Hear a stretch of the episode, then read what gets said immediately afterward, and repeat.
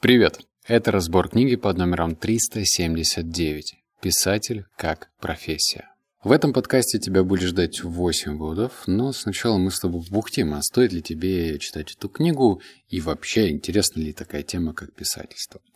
Лично мне интересно, и не просто так, ведь я уже... Сегодня какое у нас число? 11 апреля, ну, когда я записываю подкаст, э, я уже дописал третью книгу. Третья еще не вышла, я решил ее подредактировать, сделать из нее просто конфеточку. Вот. А первые две уже вышли, есть в открытом доступе. Одна из них долгое время держится как бестселлер. Конечно же, мне это интересно понять э, это ремесло чуть глубже и детальнее. И у кого еще стоит учиться? Конечно же, у профессионалов. Эту книгу написал Харуки Мураками. Это, этому дядечка уже 74 года, и он весьма плодовит. Более того, он очень нетипичный представитель писательского рода. Обычно мы кого представляем при слове «писатель»? Ну, кто-то Толстого, кто-то Лермонтова, кто-то не знаю, там, Хамингуэя. Кто-то, кто далек от книг, представляет э, персонажей из сериала «Калифорния Кейшн», и это тоже, кстати, нормально. Но Харуки Мураками очень сильно отличается. Первое. Он начал писать книги в 30 лет, то есть после 30 лет, и на него это снизошло очень странным образом. Кстати, об этом будет один вывод. Второе. Он э, японец. Как много японских авторов мы знаем. Я лично знаю только одного. И, наконец, третье. Он каждый день бегает. Это звучит очень странно, но, короче, кажется, на первый взгляд эти вещи несовместимы. Обычно писательство, ну, по крайней мере, например, Чарльз Буковский, он ассоциировался с чем? С пьянством, с э, постоянными разными женщинами и желанием напиться в стельку, а потом что-то написать. А тут, блин, Харуки Мураками бегает каждый день, держит себя в физической форме, в отличной физической форме, и при этом э, делает такие книги, которые переводят на 50 языков. В общем, у него точно можно было бы поучиться. И если у тебя есть желание тоже когда-нибудь написать книгу, то welcome. Эти выводы для тебя. Читай вывод номер один. На ежемесячные выплаты по сути нашего заработка никак не хватало. Однажды мы с женой в полном отчаянии поздней ночью вышли из дома и побрели по улице, смотря под ноги. Не обронил ли кто из прохожих деньги? Можете назвать это совпадением или проведением, но чудесным образом мы нашли несколько мятых купюр. Именно ту сумму, которой нам не хватало. Между прочим, если бы мы не заплатили банку на следующий день, нам грозила бы подача искового заявления о неуплате. По-хорошему, мы должны были заявить о находке в полицию, но в тот момент у нас не хватило душевных ресурсов на такой прекрасный поступок. Знаю, что просить за это прощение сейчас смысла мало, но все-таки простите если сможете.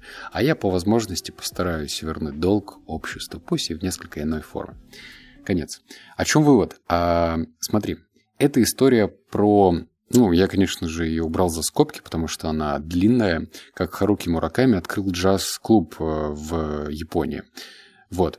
И что, ну, как связано вообще открытие джаз-клуба, где люди приходят послушать музыку и выпить алкоголь, и писательство? Да никак не связано. Но в то же время обрати внимание, что Вселенная словно помогала ему вот тут история о том, как ему не хватало денег, и они с женой вышли, чтобы найти определенную сумму денег на улице, и они ее находили. Что якобы Вселенная даже на этом пути ему помогала. Хотя как мы уже поняли, у него творческое раскрытие произошло через писательство. И все же этот путь ему нужен был, необходим. Ну, создание своего джаз-клуба, как он там проводил время, как он набирался опыта, следил за разными людьми, точнее, наблюдал за ними, как они себя ведут, ну, в общем, изучал их. Вот номер два. После всех этих событий я снова погрузился в личный обособленный мир и окончательно там обосновался. Я имею в виду мир книг, музыки и кино. Тогда у меня была ночная подработка в Кабуките, в Сюдзюку. Блин, ну название. И мне встречались там самые разные люди. Не знаю, как сейчас, но тогда в Кабуките и окрестностях по ночам бродили совершенно невообразимые, удивительные люди. С ними было интересно, весело, временами опасно, иногда трудно. В общем, если уж сравнивать, то, в общем, э, неистовом, пестром, лихом и сомнительном месте я немало, гораздо больше, чем в университете и студенческих клубах среди себе подобных, узнал о жизни и, как мне кажется, многое понял. В английском языке слово «streetwise» Так можно сказать о человеке, научившемся выживать в жестоких условиях большого города на практике. И мне такой подножный тип обучения явно больше подходил по характеру, чем академически. По правде говоря, учеба в университете меня на тот момент почти не интересовала. О чем вывод? О том, что э, Харуки Мураками любил наблюдать за людьми. Он их изучал, и при этом он любил это занятие. То есть ему доставляло истинное удовольствие смотреть и понимать, какие люди бывают разные. И ведь для писателя это очень важно изучать людей, потому что, ну, в книге появляются персонажи. Главные, второстепенные, третьестепенные, но все-таки персонажи. Эти персонажи имеют э, свою задачу в книге, да, влиять как-то на нить повествования. Но чтобы эти персонажи получились фактурные, настоящие, объемные, то нужно брать эти прообразы живых людей, правильно? А как э, с них брать образы, если ты не изучаешь этих людей? Фильмы не дают точного ощущения книги, но это тоже как бы не совсем то. А настоящий человек – это другое. Вывод номер три. История о том, как Харуки Мураками стал писателем. Я сейчас прочитаю начало, ты вообще не поймешь, к чему это. И я читал, не понимал, но потом просто удивишься. Читаю. Во второй половине первого иннинга подачу Такахаси Хилтон отбил в левую часть поля и сделал дабл. Успел добежать до второй базы. Ну, это история про бейсбол. Это был отличный дабл. Резкий, приятный звук удара, битый по мячу отозвался эхом, разнесшимся по стадиону. Послышались редкие аплодисменты. И тут ни с того ни с сего, вообще без всякой связи с происходящим, я вдруг подумал, что ведь и я тоже могу написать роман.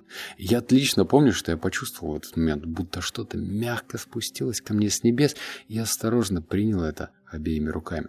Почему? По какому случаю оно произошло, э, снизошло на меня, упало в мои ладони, я не знал, и сейчас тоже не знаю. Неважно, по какой причине, главное, это произошло.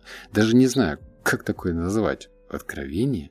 В английском есть слово, и я не знаю, как оно читается, эпифани, что означает прозрение, внезапное проникновение в сущность вещей. То есть в один прекрасный день вам внезапно является нечто полностью меняющее картину мира.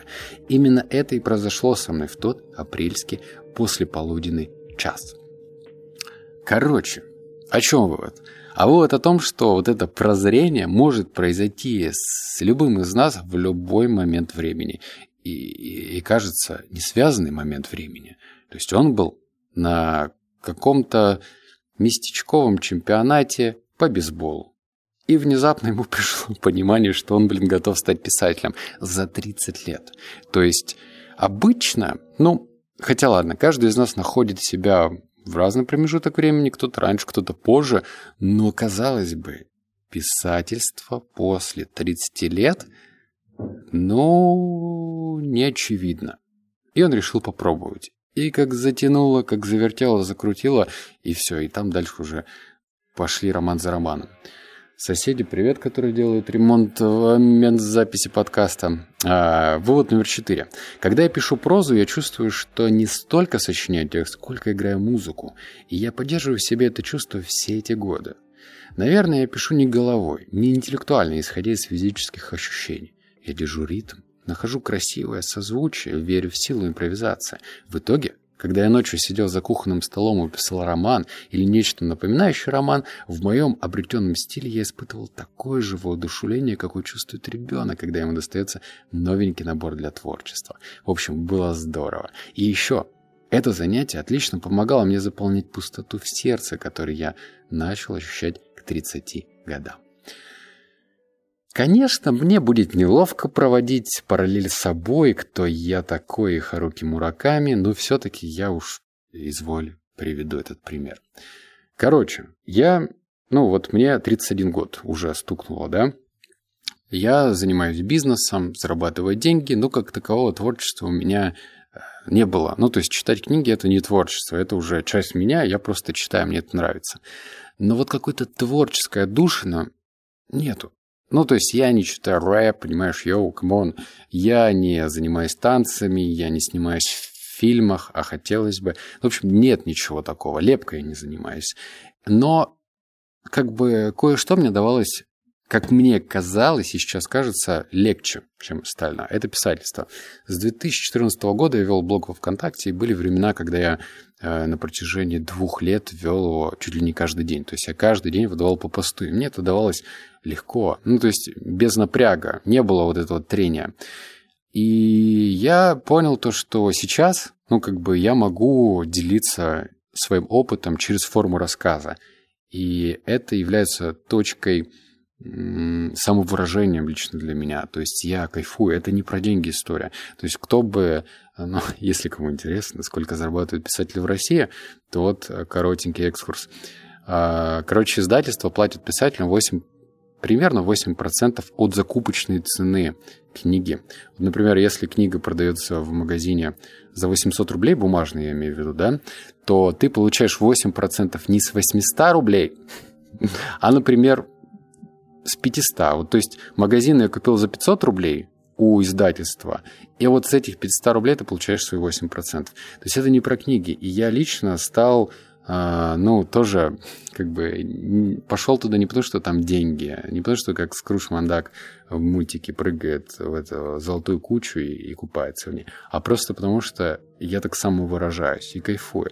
И вот Харуки Мураками писал то, что он uh, наложил элемент музыки на написание текста. То есть он чувствовал ритм в момент написания. И это, ну, как бы нетипично. Понимаешь? То есть он чувствовал этот ритм. И ему очень нравился джаз. И он соединил эти вещи, и получилось то, что получилось. Хиты, блин, которые переводятся на 50 языков. Вот номер пять. Я никогда в жизни не входил в жюри ни одной из литературных премий. Не то чтобы меня ни разу не просили, просто я всегда отказывался, потому что считаю, что мне нет необходимой квалификации для такой работы. Почему? Ответ простой. Я по натуре чересчур индивидуалист. У человека, который я называю собой, есть очень четкое внутреннее понимание того, кем является этот «я». В соответствии с этим пониманием происходит внутренний формирующий смысл смысл процесса. Чтобы его поддерживать, мне нужно обязательно оставаться самим собой во всех аспектах жизнедеятельности, иначе я не смогу писать. Этот вывод, он про принципы. У нас есть такие, знаешь, жизненные принципы, типа там не укради, не убей, там не навреди. А здесь Харуки Мураками пишет про принципы в писательстве. То есть э, ты теряешь энергию, ты теряешь силу в тот момент, когда ты идешь против своих принципов. Но в то же время эти принципы могут наполнять тебя этой энергией, если ты следуешь тому, что ну, ты зафиксировал, и оно тебе нравится. То, что тебе, э, в тебе вызывает какой-то эмоциональный отклик. То есть четко пойми, что тебе не нравится, вот, например, э, почему я сказал про писательский блог? У меня там в 2015 году стали покупать рекламу дорого. И я вместо того, чтобы писать эти рекламные тексты, я плевался и дал задачу редактору, э, который за деньги писал эти рекламные тексты. И я не мог уже садиться, смотреть на это ТЗ, писать этот текст, согласовывать его. То есть мне это, это было не по мне, не по, не по мне. Я испытывал какой-то внутренний дискомфорт, и я просто от этого отказался. Вот номер шесть. Какой бы ни была моя правка, но после того, как я над ней посидел и все переделал, я перечитываю рукописи и замечаю, что действительно стало лучше.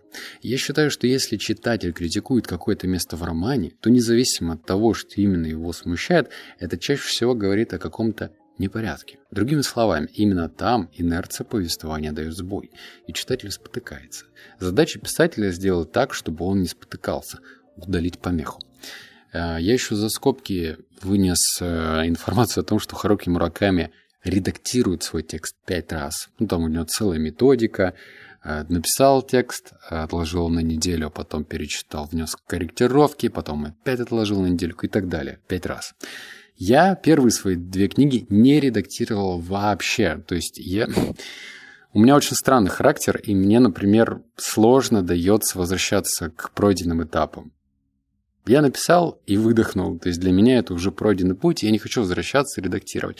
Но сейчас ради интереса я решил, э, я там завтра уезжаю, на две недельки вернусь и попробую отредактировать третью книгу. Я хочу посмотреть, как э, сильно ты, как читатель будущее, отреагируешь на нить повествования, на пользу, которую я для тебя зашил в этих строках. И, в общем, что в итоге скажешь мне по третьей книге? Она, кстати, написана э, совершенно в другом стиле, и о другом, и о детских травмах, и какую силу мы можем из этого вынести, проработав эти детские травмы без психологов, без постоянных походов к ним. Ну, в общем, это будет прям любопытно. Вот номер семь. В моем случае так получилось, что бег лично для меня имел огромное значение. Вернее так, внутри себя я действительно все время знал, что для меня и моего дела бег просто необходим. Это знание постоянно подталкивало меня и в утренний мороз, и в полуденное пекло, когда ни сил, ни настроя совсем не было. Оно словно подзуживало. «Давай, соберись, сегодня тоже побежим». Но когда я читаю научную статью про нейроны, то вижу, в моих действиях вплоть до сегодняшнего дня и в моих личных физических ощущениях в сущности не было ошибки внимательно прислушиваться к тому, что чувствует тело, это, в общем-то, одно из главных умений творческой личности. Еще раз я прочитаю этот момент. Внимательно прислушиваться к тому, что чувствует тело, это, в общем-то, одно из главных умений творческой личности. Теперь я это очень хорошо понимаю. Душа, интеллект и то и другое в конечном итоге становятся частью нашего тела. А линия границы между одним, другим и третьим если вы спросите меня, не знаю, как бы характеризовал я физиолог, не такая уж и четкая, не столь уж и заметная. Это ж капец. То есть мы, ну, кто причисляет себя к творческим личностям, должны понимать, что развиваться нужно в нескольких сторон одновременно. То есть не только ну, творчеством да, заниматься, но и не забывать про физическую форму, потому что это все связано.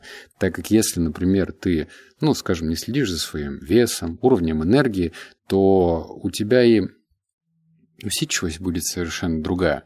Ты будешь больше уставать, утомляться и вообще ну, забрасывать дела. Почему, вот, например, некоторые люди могут за что-то браться, держаться, держаться за это, а потом, а, все надоело, и забывает, и забивает.